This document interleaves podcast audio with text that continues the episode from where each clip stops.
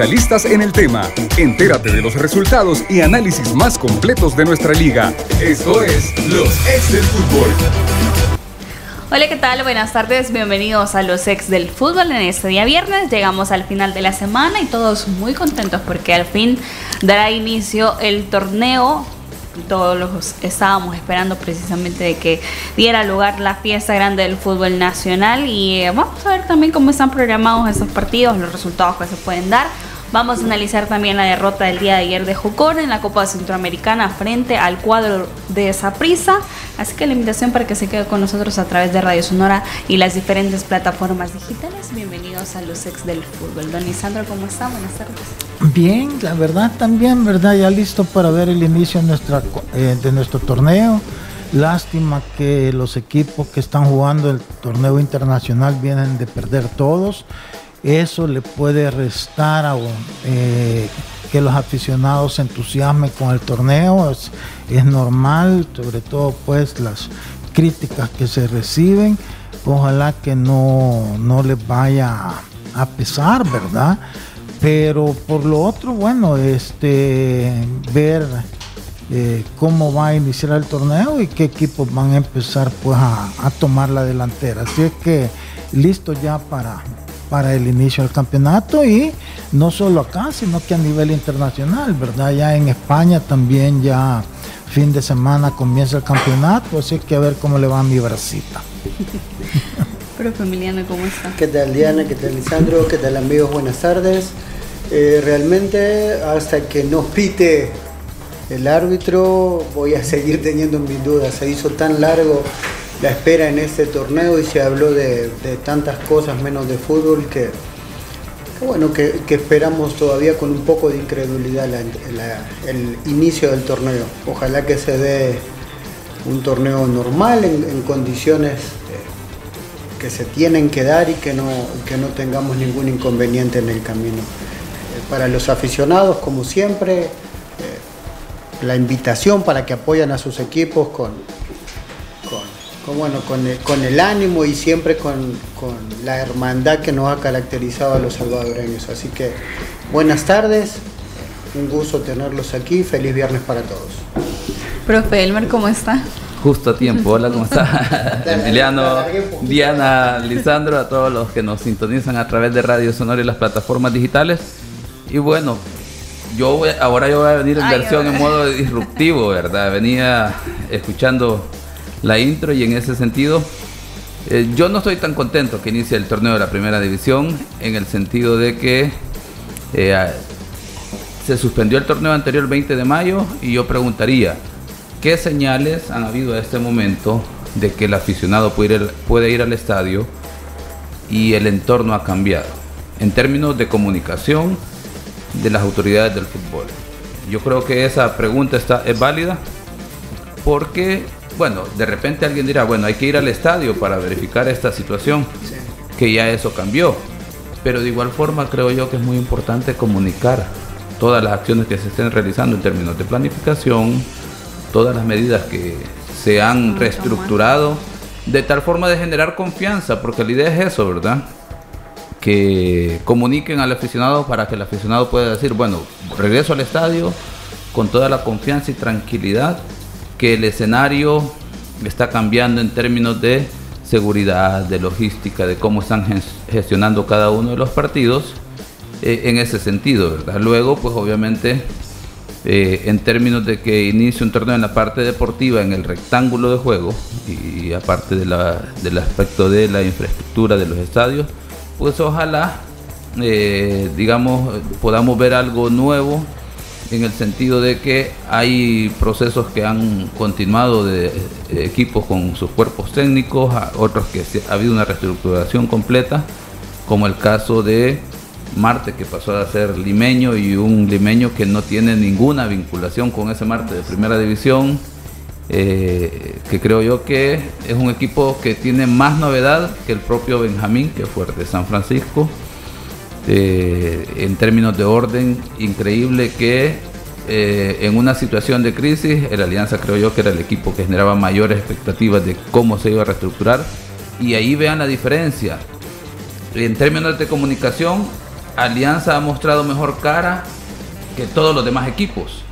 Hizo una reestructuración de su junta directiva, de toda la, eh, digamos, lo que es Alianza, y es buena señal. Obviamente tendrán una situación más difícil, complicada con los demás equipos porque no van a tener el, el ingreso de aficionados y todo eso, pero ha comunicado mejor. Luego, pues obviamente habrá que ver la parte operativa. Pero fíjate, Elmer, que esa, eso que acabas de mencionar es lo que los demás equipos tienen que ver. ¿Por qué? Porque Alianza lo primero que se hizo fue estructurar administrativa y operativamente el equipo. Hace 12 años, 13 años, lo primero que se hizo fue eso, establecer su oficina con personal preparado para cada posición y eso le ha dado seguimiento. Por eso es que el equipo está donde está y a pesar de todas estas cosas, ¿por qué? Porque respetaron esa estructura. Ellos entendieron que, que, que, que eso era bueno en el equipo y no lo cambiaron, lo han mantenido.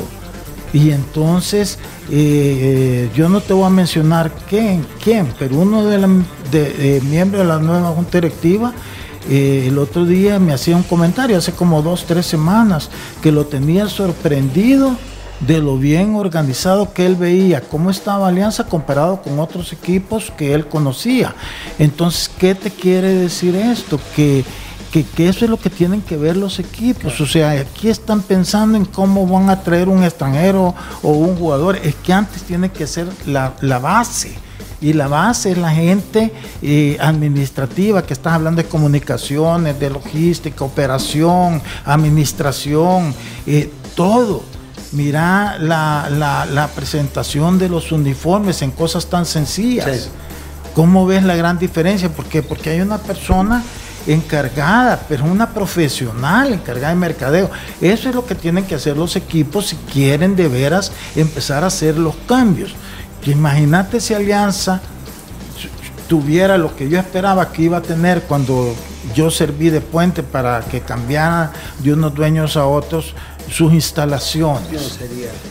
Que, que de poder tienen, porque tienen la capacidad, es cuestión de mentalidad de querer, y que eso es lo que le hace falta a, no terminan de, dar ese salto, y en eso es que nos están sacando ventaja todos los otros países que ellos sí están haciendo eso, están invirtiendo, porque al fin y al cabo, mira, viene X dueño del equipo y compra un terreno, es, ese es un activo. Y si él es dueño del equipo, eso no es un, eso no es un gasto, es una inversión. Porque el día de mañana igual va a valer más por el, aumento del costo del terreno, infraestructura y todo eso. Entonces, no es un gasto, pero es que ellos no lo ven. Fíjate que tenés el caso del Club Social Águila. Eso es un, es un desperdicio. Tienen un club social que ya es un club social, pero no, se, no, trabajan para buscar los recursos para manejar el equipo, sino que lo ceden a terceros para que lo manejen, porque ellos no, no en 50 años no han tenido la capacidad de desarrollar eso. Entonces ahí tienen un, un club que apenas lo van dando mantenimiento y todo eso, pero no piensan en grande cuando yo tomé Águila los involucré y lo único que logré fue que después ellos me apartaron porque quedó campeón el equipo, quedó con dinero, ah, qué chivo esto. Y después que no pudieron hacer nada con él y lo terminaron después eh, cediendo la administración y ha venido en, primero un grupo, después otro grupo, después otro grupo. Eh, ahí te das cuenta lo pobre mentalmente de de la mayoría, no quiero decir de todos, pero muchos directivos que, no ven, que no planifican, que no, eh, que no ven el potencial que a veces tienen en sus propias manos. Y creo que hay que resaltar que no hay que confundir eh, personalmente la emoción que me puede dar que inicie el torneo, de que haya fútbol nuevamente en nuestro país, con la responsabilidad que debe asumir cada una de las juntas directivas, de los mismos jugadores, del mismo aficionado que va al estadio, al momento de tener un buen espectáculo. Eso es lo más importante y como dice el profe Elmer, creo que va a ser una parte primordial utilizar las plataformas o las redes oficiales de cada uno de los equipos para darle seguimiento a este tipo de cuestiones en base a la seguridad e incentivo que puedan dar para que la afición sea presente en cada uno de los estadios. Si me permitís, eh, también un reto, por ejemplo, para la parte de comunicación de los equipos que ya salgan de eso tradicional de solo estar informando resultados, que entrenaron y todo lo demás. Creo que hay que empezar a, a, la parte al departamento, a la unidad de comunicación, como está estructurada cada uno de los equipos, de darle esa libertad a la gente que especialice en esa área, que promocione todas las virtudes que tienen los equipos. No solo la alineación, no solo los datos del partido, insisto, solo cuestiones de entrenamientos y dónde será el próximo partido. Creo yo que si le dan el espacio a la gente de comunicaciones durante eh, eh, los diferentes equipos a que proyecten la imagen del club en el sentido de la identidad, los aspectos positivos que están desarrollando, también es una parte de vender al aficionado. Vamos a dar inicio hablando del resultado del cuadro fogonero frente a Saprissa en la Copa Centroamericana. En Honduras, en donde Jocoro eh, juega en condición de local, los Santos fueron anotados de Rodríguez eh, con doblete, que marcó por cierto al 26 y al 73, Brenes al 37 y Chirinos al 44 para el cuadro de Saprissa. Eh, tenía la oportunidad de las declaraciones del profesor Castillo en donde daba su valoración, rescataba los primeros 25 minutos de juego, el segundo tiempo dice que merecieron más goles, que el equipo en ese segundo tiempo sacó esa vergüenza deportiva al saber que tenía que anotar y que eh, tenían algunos lapsos en la posición eh, de hacerlo y que hay que aceptar la derrota, que le ganaron merecidamente, que esa prisa fue un mejor equipo, pero que pudieron haber sido eh, más goles. Hubo un cambio portero al que nos llamó la atención, salía eh, y ingresaba precisamente Danilo Joya, quien no ha tenido oportunidad de debutar en la primera división, es exjugador de la reserva de Águila y se le da la oportunidad de debutar en Copa Centroamericana con el cuadro fogonero.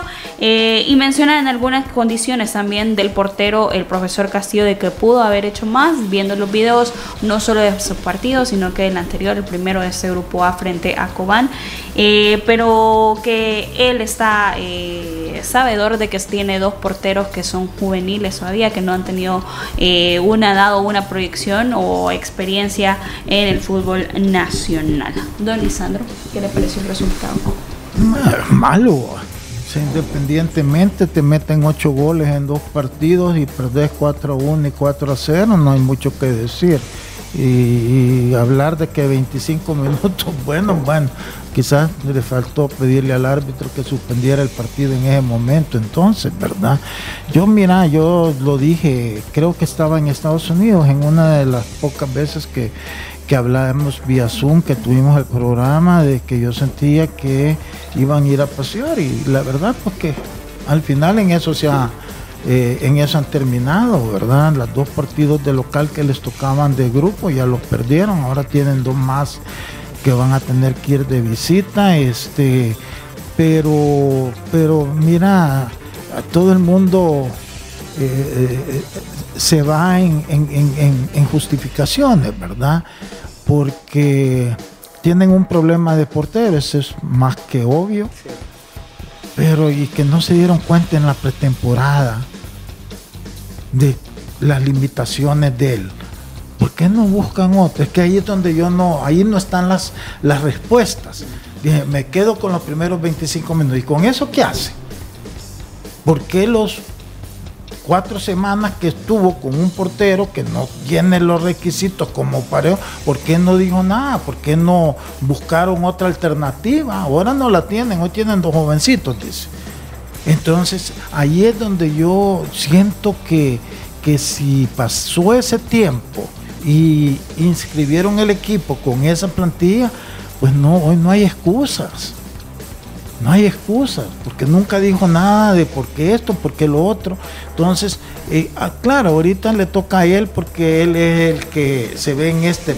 Pero es que eso pasa en nuestro fútbol. Ahí es donde yo siento que no hay un análisis bien autocrítico, bien analítico, decir, puchica, esto no sirve. Y buscar una alternativa que te ayude, pues no quiero decir sirve, porque no sirve, porque ahí ya me estoy pareciendo a, la anterior y no antes de vacaciones. Quiero decir, que, que, son limitados en sus funciones, pongámoslo así. Entonces, eh, eh, no sé, yo creo que, que, ese es el problema, que no, no analizan bien, no, no son autocríticos, no, ah, no haces algo por superarte, sino que te conformas. A un jugador lo contratan ya como lo contrataron, ya está conforme, no piensen cómo va él a superarse, si tiene eh, un defecto aquí, un defecto allá, cómo trabajar extra para corregir ese defecto. Los técnicos iguales, porque yo te puedo empezar a exponer a todos en función de todas sus declaraciones, a veces sin sentido que dan. O sea, es como que agarran el micrófono, les hacen una pregunta y dicen lo primero que les viene, no lo que realmente es. Entonces, este. Eh, es un mal nuestro y, aquí estamos hablando de que todo el tiempo la gente solo ve a los directivos que tienen una gran falta, pero es que es la parte también de los muchos técnicos y quienes manejan eh, eh, eh, el crecimiento de los jugadores son los técnicos, y no estoy hablando de una, estoy hablando de todos. ¿Por qué no van y ven el nivel de quienes se meten a ser técnicos? Hay que tener ciertas exigencias y ser estrictos si queremos que esto suba. Pero si cualquiera puede ir a recibir un clase de curso y ya salir a los dos meses, tres meses con título de técnico, y entonces yo sé que ustedes son técnicos también. los veo, así como que ya al ataque. Los veo todos calladitos. pero, pero, pero, Elmer, pero es que es cierto. Y no lo estoy diciendo por nadie en específico. yo, yo creo que no es cierto. Yo creo que no es cierto. Yo creo que no es cierto.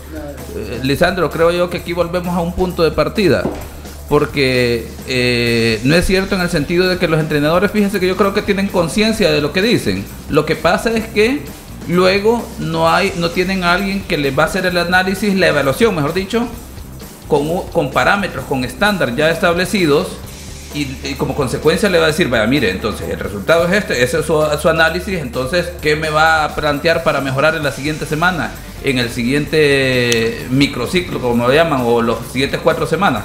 ¿Cuál es el plan para mejorar esto? O para replicar que el próximo partido no sean 25, ya que dice usted que los 25 fueron buenos, que sean 50 minutos.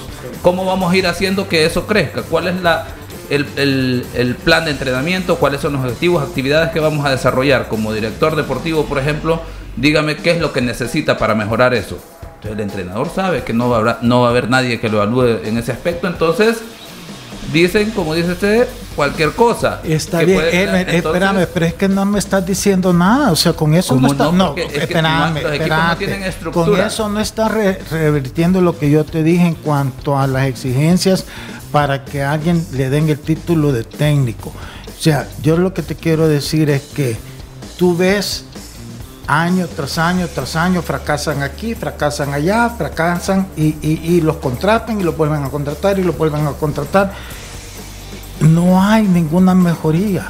Entonces, ¿de quién es responsabilidad? De todos. Pero yo pienso, yo eh, soy un profesional, un profesional estudia, se prepara, analiza, se autocritica, se autoanaliza, prueba y tú ves en esa persona un crecimiento, una exigencia de decir, no, es que esto no está bien y, pero aquí nada, es que todo el mundo, cuando las cosas no te dan, entonces empezás a criticar. Volvamos al ejemplo que nos llevó a esta discusión. Obviamente, Ojocoro ayer demostró que tiene una gran limitación en la portería. Pasó un mes, una semana, cinco o seis semanas en pretemporada y no se pudo haber dado cuenta de eso nadie ni directiva, ni, ni, técnico, ni si tienen director deportivo, lo que sea. No se dieron cuenta. Pero es que aquí pasa una situación que muchas veces creo yo que se confía en la experiencia de alguien y piensan que como tiene experiencia, tiene rodaje. No, no, no. no, no, Es que vamos no? Es que va para eso. Como tiene experiencia, él va a ver el entrenamiento, sabe que si son buenos o no, y él va a hacer los ajustes necesarios. Estoy diciendo un supuesto que como eh, al momento de contratar a un entrenador se dice como él sabe, conoce, tiene experiencia, al momento de la evaluación. Ahora, eh, lo que se decía en ese aspecto sí tiene razón de decir que hay comodidad, porque yo como yo sé que no me van a evaluar, hago lo que aquí sería la ley del mínimo esfuerzo, se llama eso. de que yo hago lo que creo que puede funcionar, pero no lo hago con base a una planificación con objetivos, actividades específicas, algo programado, que yo sé que me va a dar el, punto de fiabilidad es alto. Siempre hay margen de error, pero con una planificación y que además de eso alguien me la va a revisar. Y vamos a ver si lo que he escrito, lo que he planificado, tiene coherencia con lo que desarrollo durante la semana y luego con la ejecución en el partido. ¿Quién supervisa eso? Bueno, no, mejor traigamos a alguien de experiencia, que ya está rodado en el fútbol de primera división, que ya está manejado selección y todos esos aspectos, pero como no hay supervisión, no hay evaluación, no va a haber mejora. Luego está el aspecto personal que usted menciona, que el ser profesional no depende ni siquiera del título, porque cuánto profesional hay con título que no lo ejerce como corresponde y a la inversa, gente que tiene mejor perfil y desempeño que no tiene el título y eso en ese sentido. Entonces el título no creo que sea como un parámetro de medición, el título solo acredita para poder ejercer una función de entrenador, de lo que sea, pero la parte profesional se entiende que es personal en ese sentido. Entonces, pero volvemos al punto. Uno se acomoda como profesional en la medida que sabe que no lo supervisa alguien que sabe y que lo evalúa. Entonces es que ese es el problema. Es por eso es que yo lo puse a nivel de personas, o sea, nadie se supera, nadie quiere superarse, todos se acomodan. Entonces, ¿de quién es la culpa? De, de los técnicos, de la mayoría de los técnicos. Porque todos aquí, yo no mira, eh, todo, y al final terminan diciendo las mismas cosas si estoy en un equipo, si estoy en otro. Ya sé, yo ya me puedo de memoria cuál va a ser el discurso cuando pierden, cuál va a ser el discurso cuando ganan. O sea, ya uno se los puede, no hay una mejoría y no hay, y, y eso es lo que me da, porque dejemos la exigencia de una directiva que muchos tampoco ni entienden mucho de directores técnicos que de directores deportivos. que tampoco aquí aquí no había eso. Aquí el primero que contrató a alguien para que le ayudara en esa función fui yo.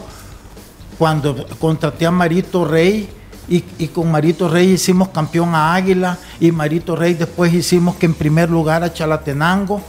Ya él se enfermó me dejó a medio con Alianza y pasé un periodo sin él, después contraté a Tigana. Ya después empezaron uno que otro equipo. Hagan memoria, vean historia.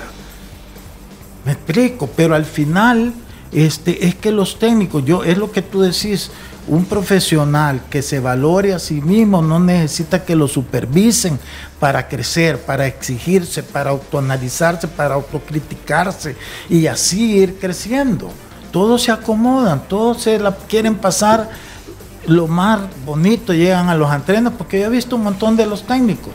Llegan y exponen, hacen sus ejercicios. Yo a veces digo, yo, pucha, qué mal ese jugador, cómo le pega, que.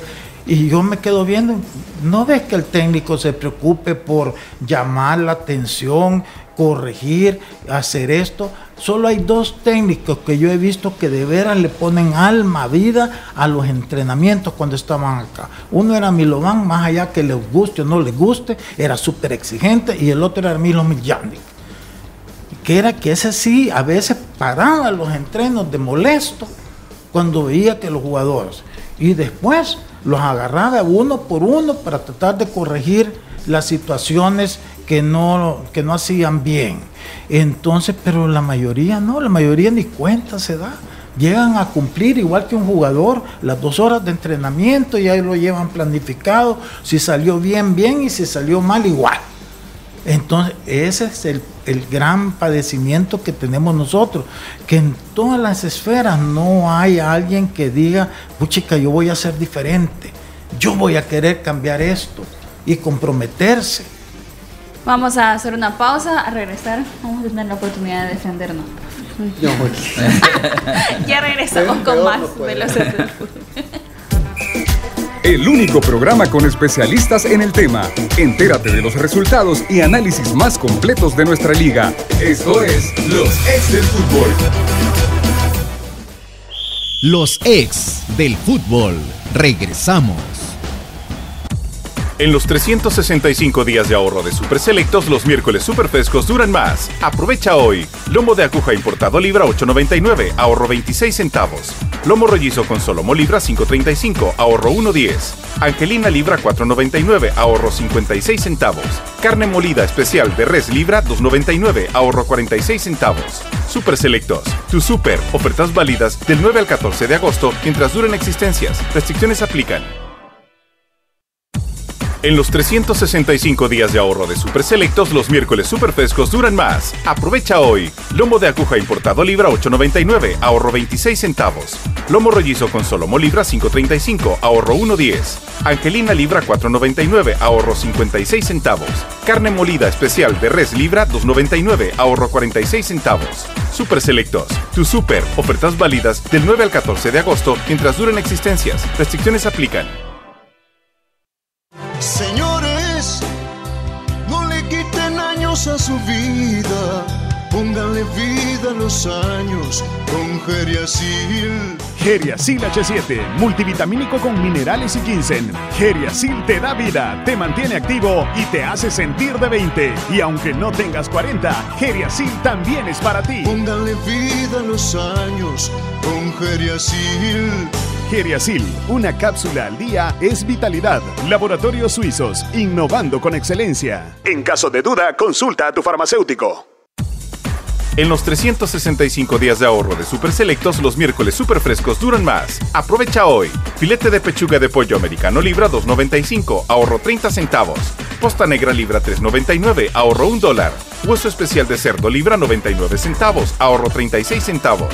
Salchicha de pavo Dani libra 1.50, ahorro 45 centavos. Super Selectos, tu super. Ofertas válidas del 9 al 14 de agosto mientras duren existencias. Restricciones aplican. Walter Scott, el experto en el cabello del hombre. Todo hombre merece verse bien y más joven.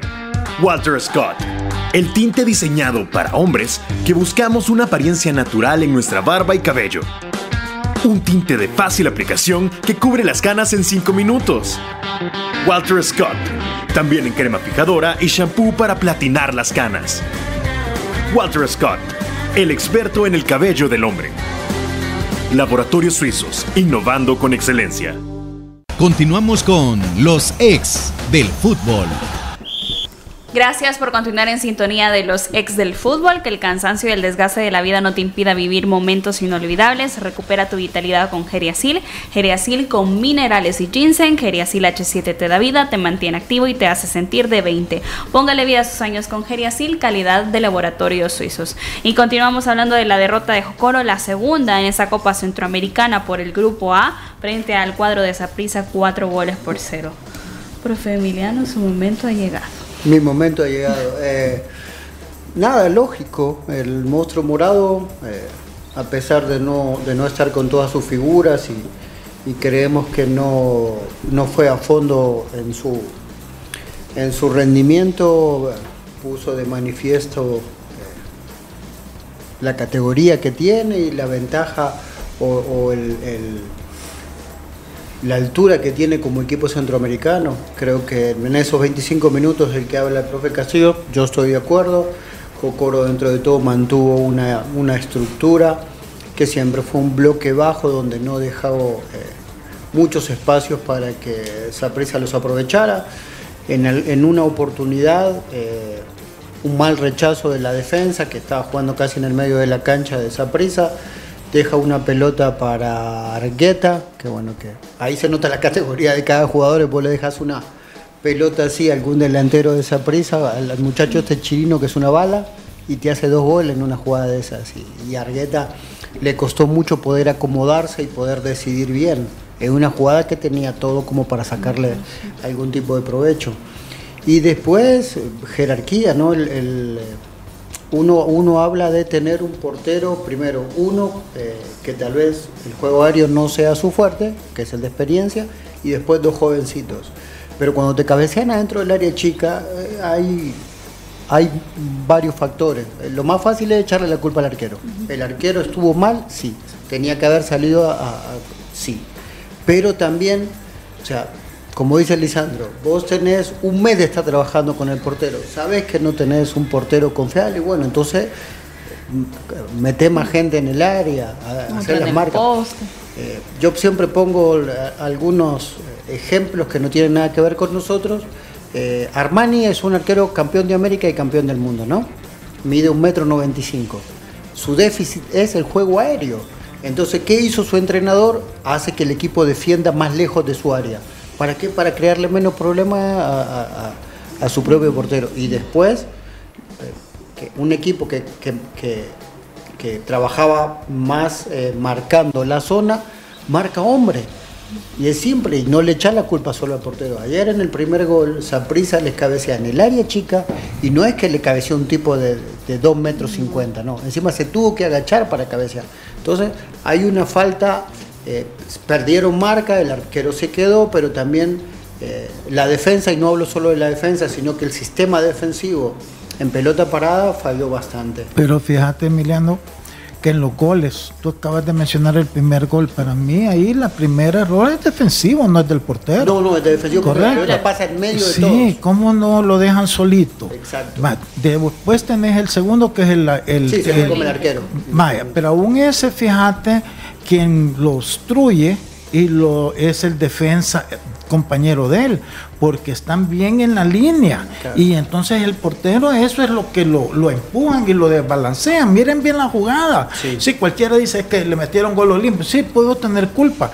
Pero es el desorden defensivo, porque al, portero quien lo empuje en su propio defensa. no, lo, deja. lo, viste? entonces, y el tercer gol es una jugada que lo abren perfectamente. ¿Qué tenía que hacer el portero ahí? Si lo agarraron ya ropa y le meten el gol.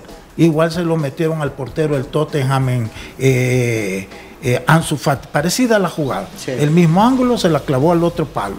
Igual fue eso. Entonces, es que al final, eh, hasta en los análisis no los hacen bien, eso a los técnicos cuando están viendo, para poder eh, establecer responsabilidades y corregirlos. Es más fácil echarle la culpa a uno que decir, no, aquí este es un problema mayor que es parte de su trabajo también. Claro. ¿Cómo vas a parar a tu equipo tácticamente defensivamente para que no te entren con esa facilidad?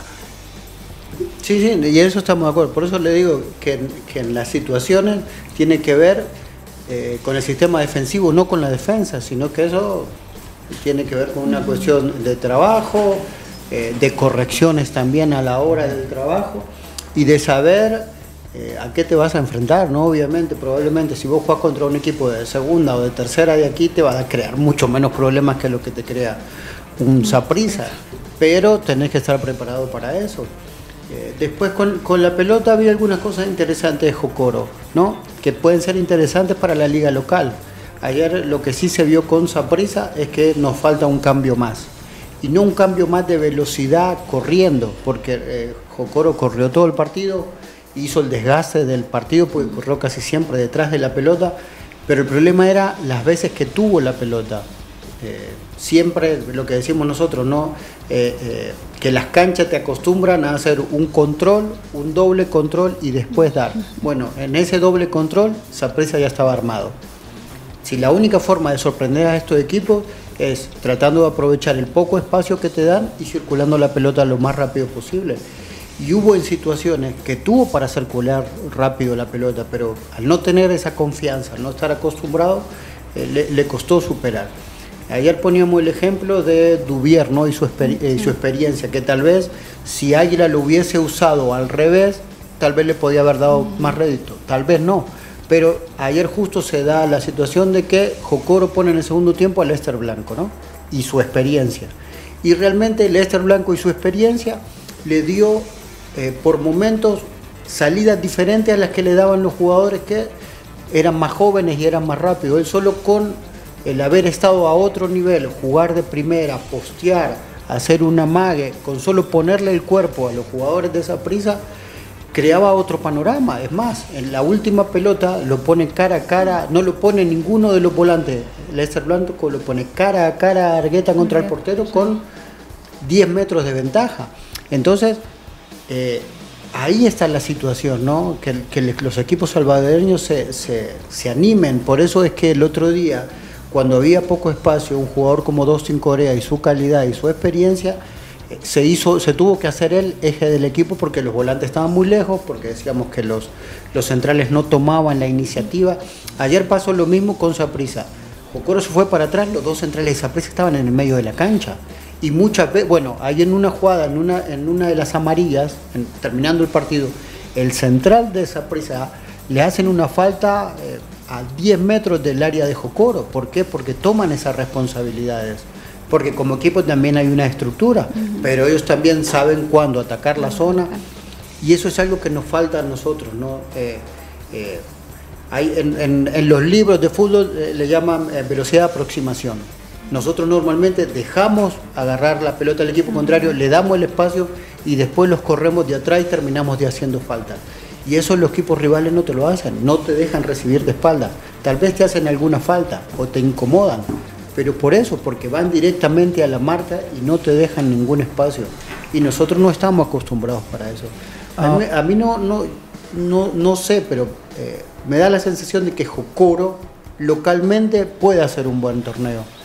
Ayer lo que sí se vio es un... Eh, una gran diferencia de calidad y sobre todo de calidad de ejecución a la hora de tener la pelota. ¿Sabes qué influye también, Emiliano? La cancha.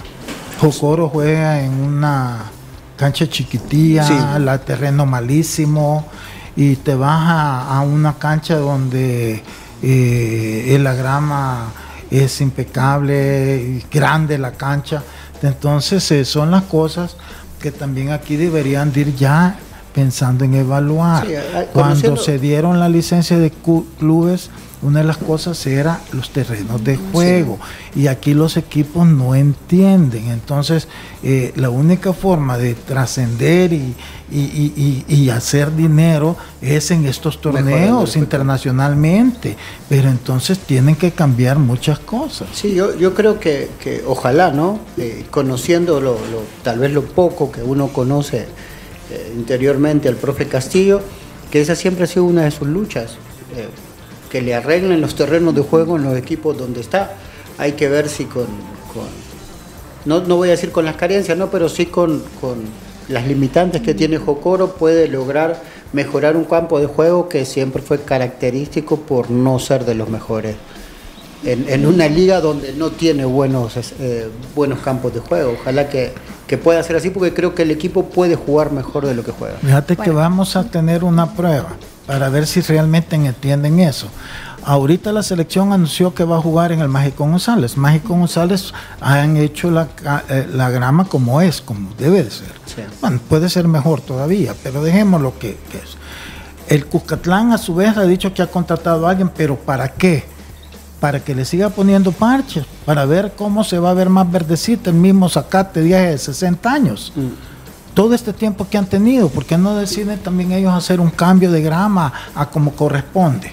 Ahí vamos a ver si es así, no sé, puede que sea así, porque por eso no están jugando, por eso esto. Hay que ver, pero si te salen con lo mismo, solo parches parchada, pero más verdecita, no te va a cambiar nada, porque en ningún otro estadio de los en Centroamérica se juega con ese tipo de grama que tiene el Cuscatlán. Entonces los equipos salen y la pelota les baja mucho más rápido y ahí tienen problemas para controlar, para jugar. Vamos a concluir este tema del resultado de Jocoro en Copa Centroamericana. Recuerde que tienen compromisos también la próxima semana estos equipos. Eh, antes de eso, rápidamente leer unos mensajes. Nelson Salguero, sin ofender, Jocoro no tiene jugadores para competir. El Verde y, Jocoro son los peores del torneo.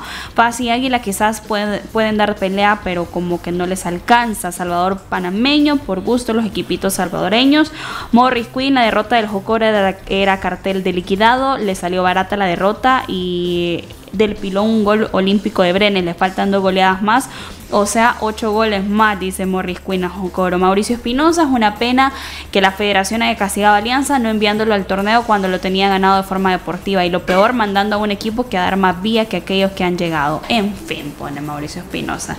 Esos son los grupos correspondientes a la Copa Centroamericana, pero se viene también la Liga Mayor, el partido que inaugura esta, este torneo Apertura será entre Fuerte San Francisco y el cuadro de Alianza. Alianza en condición de visitante. Por cierto, anunciaba Fuerte San Francisco el día de ayer la llegada eh, del paraguayo eh, Nico La Aplanadora González, decía el cuadro de Fuerte San Francisco. Don Lisandro, ¿qué espera de este partido? Pues no sé, ya me afligí yo con eso de la aplanadora, fíjate. Mira, yo, yo te digo, yo a la Alianza lo veo bastante bien. Creo que es un equipo que se ha mantenido con su base y eso es importante, eh, que están comprometidos, al menos al inicio van a estar eh, queriendo hacer las cosas bien, con el entusiasmo, eh, y contra un equipo que si bien es el Benjamín, pero en alguna medida mantiene una base, ¿verdad? Elmer decía que el limeño pues eh, nada tiene que resemblar lo que era Marte, porque claro, han hecho una mezcolanza eh, de, jugadores, pero porque ese equipo lo compraron y no tenían nada, tuvieron que hacerlo. Eh, si las cosas le funcionan en un futuro, pues puede que hayan escogido bien y las vayan bien. Pero en el caso de Fuerte San Francisco, ellos es una ventaja el hecho de que suben con un equipo ya formado, que lo que tienen que hacer, y eso es lo que hay que ver si supieron hacerlo, es llevar las piezas para reforzar ese equipo que quedó campeón y que subió a primera división. Entonces puede que se encuentren con un equipo eh, armadito también, quizás no con la calidad que tiene Alianza, pero que le pueda dar la batalla. Así que yo creo que va a ser un bonito partido. Eh, para inaugurarlo allá, eh, para el equipo Benjamín, que la afición se entusiasme, que llegue, que lo acompañe y para Alianza pues este empezar ya a, mostrar que una cosa es el castigo a nivel de las gradas, pero a nivel de, equipo se mantiene siempre como uno de los equipos a pelear por el campeonato. Profe Emiliano. Sí, para, mí eh, hay, que, hay que dividir en dos eh, la situación de Alianza, ¿no? La administrativa, que, sigue siendo muy buena, como dice, ¿no? Tiene, tiene una estructura de de trabajo que ha sido muy buena durante años y después eh, el castigo que ha tenido, que eso de alguna forma u otra repercute, pero el equipo eh, sigue teniendo la, para mí la mejor base de, jugadores nacionales. Y si el año pasado fuera un candidato al título, habiendo eh, tenido un grandísimo problema con el rendimiento de los extranjeros, entonces no tendría que extrañar nada que fuera candidato. Encima, veíamos eh, tres o cuatro jovencitos que estaban trabajando con el primer equipo, que eran una incógnita. Bueno, hoy esos cuatro o cinco jovencitos tienen más de 100 entrenamientos con el primer equipo. Algo aprendés, algo mejorás. Entonces, creo que es, eh, a pesar de ser un equipo eh, donde, donde la cuota del extranjero probablemente no sea en mayor medida que otros equipos, pero tiene la cuota de nacionales, a mí me parece que es la cuota más alta que, que se puede pedir en el fútbol nacional. Entonces es un candidato siempre, eh, tal vez eh, si no, eh, habría que ver los jugadores de más edad cómo, cómo, cómo transitan el torneo, pero al no tener, o al ser solo una competencia, tienen el tiempo suficiente como para eh, recuperarse y estar siempre al 100% para el Y se acaban de, reforzar con el, tengo entendido, yo no sé si me equivoque, con el campeón de voleo. De segunda. división. Que es un colombiano, ¿verdad? Entonces tienen dos extranjeros, a Michel Mercado y a este. Que si este rinde, seguro, posiblemente va a ser mejor que el que tuvieron el torneo pasado que no sirvió para nada. Entonces ya ahí es una ganancia también en eso. A mí me parece que sigue siendo un equipo muy fuerte que la situación hace que, como dicen ellos, que se unan un poco más, sabiendo que, hoy son tal vez una parte mucho más importante eh, de la estructura del equipo, ¿no? Para que eso no se caiga. Y, nada, y ojalá que, bueno, que también puedan darle continuidad al trabajo de tres o cuatro jovencitos que a mí me gustaría verlos más minutos. La recuperación de Jiménez es una noticia muy buena porque no solo puede jugar en los dos laterales, sino que también lo puedes usar como volante y también te da una te eleva la competencia interna que siempre es bueno para los equipos. Eh, después lo de Fuerte San Francisco, eh, conociendo al profesor Quiñones, un equipo que, seguramente está bien trabajado, aguerrido, un equipo serio, un equipo que sabe contra lo que va a jugar, que seguramente no, no va a regalarle nada a Alianza y sabe que aún siendo local, un empate con un, con un equipo de esos siempre es importante eh, empezar puntuando. Eh, Fuerte San Francisco es una incógnita, tiene un par de jugadores que no se fueron bien de, los que no se fueron bien de Firpo, como Vigil, que tiene cosas para seguir demostrando si quiere volver a la selección nacional. Que bueno, que aquí en este equipo va a tener que dar el salto de calidad y va a tener que demostrar si eso no es eh, el líder que todos creemos que puede ser. Profe Elmer. Yo el análisis que he hecho de esta jornada va con base a los entrenadores, creo que eso va a ser muy importante, los entrenadores van a marcar mucho la pauta de los equipos. Eso me llega que, que, que estemos de acuerdo. Eh, en el caso de Fuerza San, San Francisco, pues Pablo Quiñones, que el, cuando hemos tenido la oportunidad de entrevistarlo, en términos de motivación me parece que va a transmitir esa motivación a los jugadores, eh, luego habrá que ver la ejecución de la idea táctica porque ya no bastará como en segunda división, que la motivación es muy importante la garra, sino que hay que tener una idea táctica, un orden para tratar de sacar los resultados. Eh, bueno, le toca difícil debutar contra un equipo como Alianza en el sentido que creo yo que eh, por la dinámica que se generó, generó de cómo terminó el torneo, cómo se vieron afectados, llegan heridos en, su amor propio y seguro pues eh, tratarán de hacer valer esa, ese sacrificio o esfuerzo o ese compromiso, esa identidad que han demostrado jugadores insignias durante los últimos años con el equipo. El mismo Tigana que volvió nuevamente de la parte de director deportivo a pasar a, entrenador y en ese sentido creo yo que va a ser interesante lo que presente Alianza. El equipo que yo insisto, en términos de comunicación se muestra más ordenado, muestra mayor compromiso en términos administrativos y ahora habrá que ver la parte deportiva.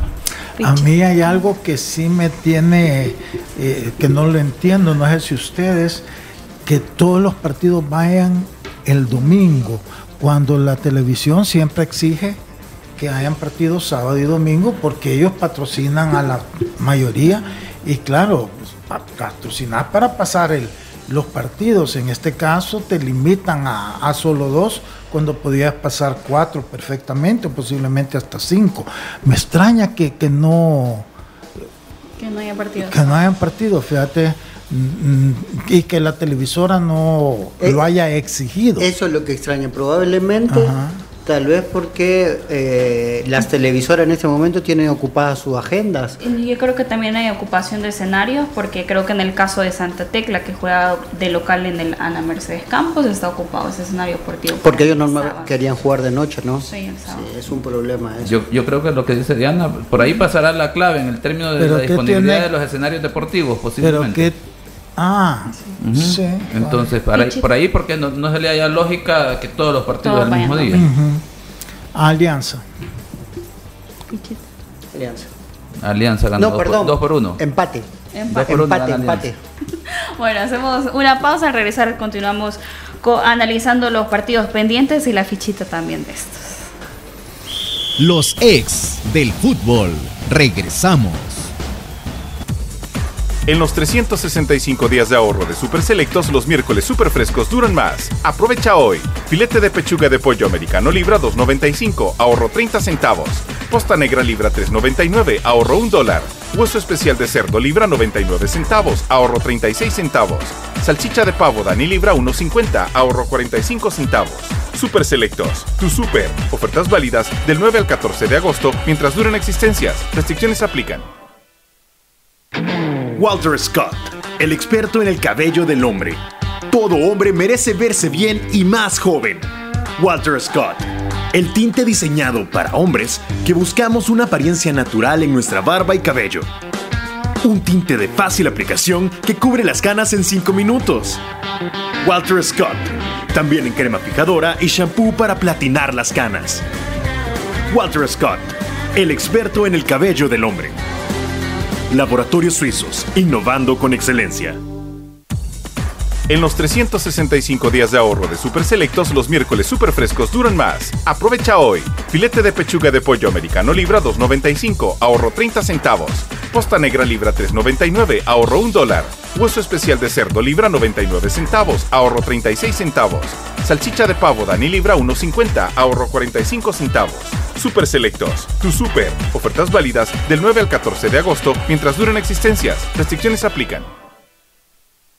Señores, no le quiten años a su vida, pónganle vida a los años con Geriasil. Geriasil H7, multivitamínico con minerales y ginseng. Geriasil te da vida, te mantiene activo y te hace sentir de 20. Y aunque no tengas 40, Geriasil también es para ti. Póngale vida a los años con Geriasil.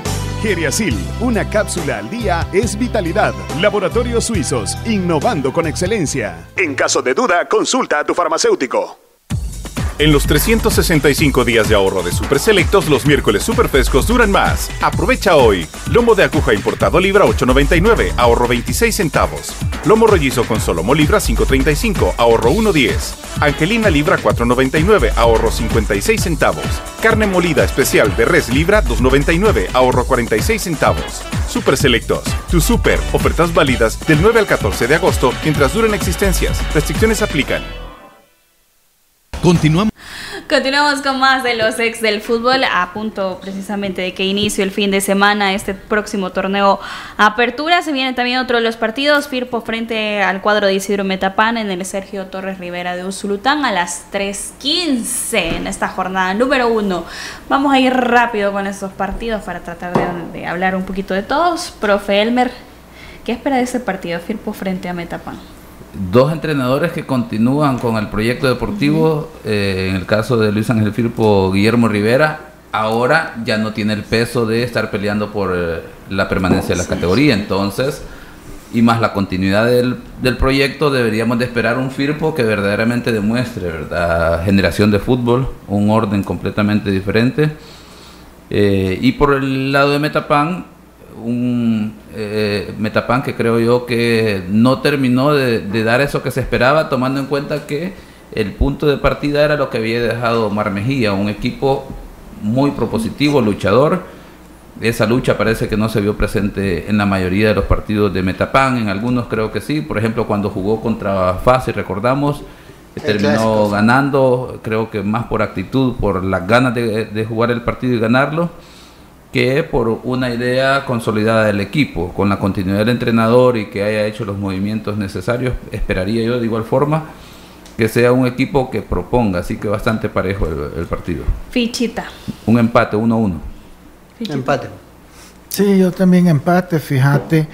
Pero aquí la incógnita es Metapan, porque Metapan no ha ganado ni uno de sus partidos de pretemporada y se le fueron jugadores que el torneo pasado fueron importantes. En el caso de Salazar, ¿verdad? Que lo criticamos en Águila, pero que ahí, que era si no, ayudaba al, al, funcionamiento. Su campeón de goleo, que camp quedó campeón de goleo del torneo, también ya no está. Entonces eh, va a ser parejo el partido, pero la incógnita es qué va a presentar Metapan y en el Ana Mercedes Campos de, de Sonsonate también el día domingo, y hablamos que todos los partidos van domingo a las 3 de la tarde, Santa Tecla recibe al cuadro de Club Deportivo Águila. Profe Emiliano. Ese partido lindo que se antoja, aprovechando que hablamos de Águila, le mandamos un gran, pero grandísimo saludo a nuestro amigo Alexander Amaya del CID, que dice que nos viene escuchando. Y ese es otro partido de las incógnitas, ¿no? Eh, Águila el otro día lo vimos bien contra Herediano, vimos bien, te digo, en, en funcionamiento. Obviamente jugó contra un equipo que, que, tiene una jerarquía mayor, pero y después volver a, a, al profe Corti contra su ex equipo, eh, la incógnita de los jovencitos de Santa Tecla es un partido que se antoja bien. Santa Tecla, eh, eh, pocas noticias tuvimos. En sus partidos amistosos le fue bastante bien. Dicen que es un equipo muy dinámico, muy dinámico, que obviamente que pueden cometer errores como cualquiera por su inexperiencia, pero es un equipo que es en la parte física eh, difícil de aguantar. Tanto así que en uno de los amistosos le fue a ganar 2 a 1 a, a Alonso Deportivo. Deportivo. Entonces, eh, habría que ver, ¿no? Eh, siempre los amistosos son una situación por los puntos y como dicen por ahí, cuando, después de que, de que deja de sonar el himno, algunos le, le, les tiemblan las piernitas, pero es un partido que de momento se antoja ser eh, uno de los mejores espectáculos dentro de la liga. Pichita. Eh, para mí es un empate. Lo gana Águila 3 a 1. Sí, Águila. Águila. También Dragón frente al Limeño, duelo oriental y Limeño que ha retornado también a la primera división. En el Juan Francisco Barraza, partido programado para las 3 de la tarde. Don Lisandro, ¿qué espera de este partido? Mira, yo siento que el favorito debería ser Dragón, ¿verdad? Porque es un equipo que mantiene su base, su técnico, han venido, ha sido dos torneos que han jugado bastante bien, han luchado, han tenido buenas victorias. Con Limeño todo es una incógnita, ¿verdad? Hasta ahorita vamos a empezar a, a, poderlo analizar y ver cómo es que se ha conformado el equipo. Va a necesitar de un periodo del primero, la primera vuelta, para que todos los jugadores empiecen como a acoplarse y todo eso. Entonces yo siento que el favorito es Dragón, no necesariamente porque sea mejor que Platense o mejor plantel que Platense, que perdón, que, que el limeño sino que por el hecho de que es un equipo más continuado en su trabajo, con más conocimiento entre sus eh, cuerpos técnicos jugadores que lo que es este eh, limeño. Así es que eso para mí le da el favoritismo a, Dragón. Dragón. Sí, Dragón. Creo que es un empate. Un empate. Aunque debería de ganar Dragón, creo que casi lleva obligación porque la continuidad del proyecto deportivo con un equipo que limeño que bueno, no a pesar de que contra, un amistoso contra FAS termina ganando, pero la lógica y ah, sacando ese aspecto de lo que mencionaba Lisandro cuando analizábamos los coros, si Dragón no se ha acomodado, debería salir a este partido aspirando a ganar con un equipo que esté en formación. Eh, vamos a compartir la fichita de Platense frente a Once Deportivo, profe Elmer. Platense contra Once Deportivo, lo gana Once Deportivo 2 a 1. Eh, Once Deportivo por goleada. Sí, Once Deportivo Platense ha sido un... No, no ha tenido ni un buen resultado en toda su pretemporada aún, hasta perdió contra su propia reserva, entonces no entiendo yo qué es lo que está pasando en, en Platense, vi la entrevista del profesor Cortés este, que se molestó en el último juego cosa que no debería de ser. Él debería entender la preocupación para el aficionado o la curiosidad de los periodistas de cuestionar qué es lo que está pasando. Pero en general, realmente en este momento genera unas grandes dudas. Así es que favorito es Once Deportivo. Bueno, nos despedimos, los esperamos nuevamente el día lunes con más información y conociendo los resultados de la jornada 1. Si asiste a los escenarios deportivos, por favor, compórtese. Y también el llamado de atención a todas las eh, comisiones que tienen que estar pendientes de que se desarrolle muy bien el espectáculo. Así que feliz fin de semana. Esto fue Los Ex del Fútbol, el programa con el mejor análisis del fútbol nacional. Síguenos en nuestras redes sociales como Los Ex del Fútbol.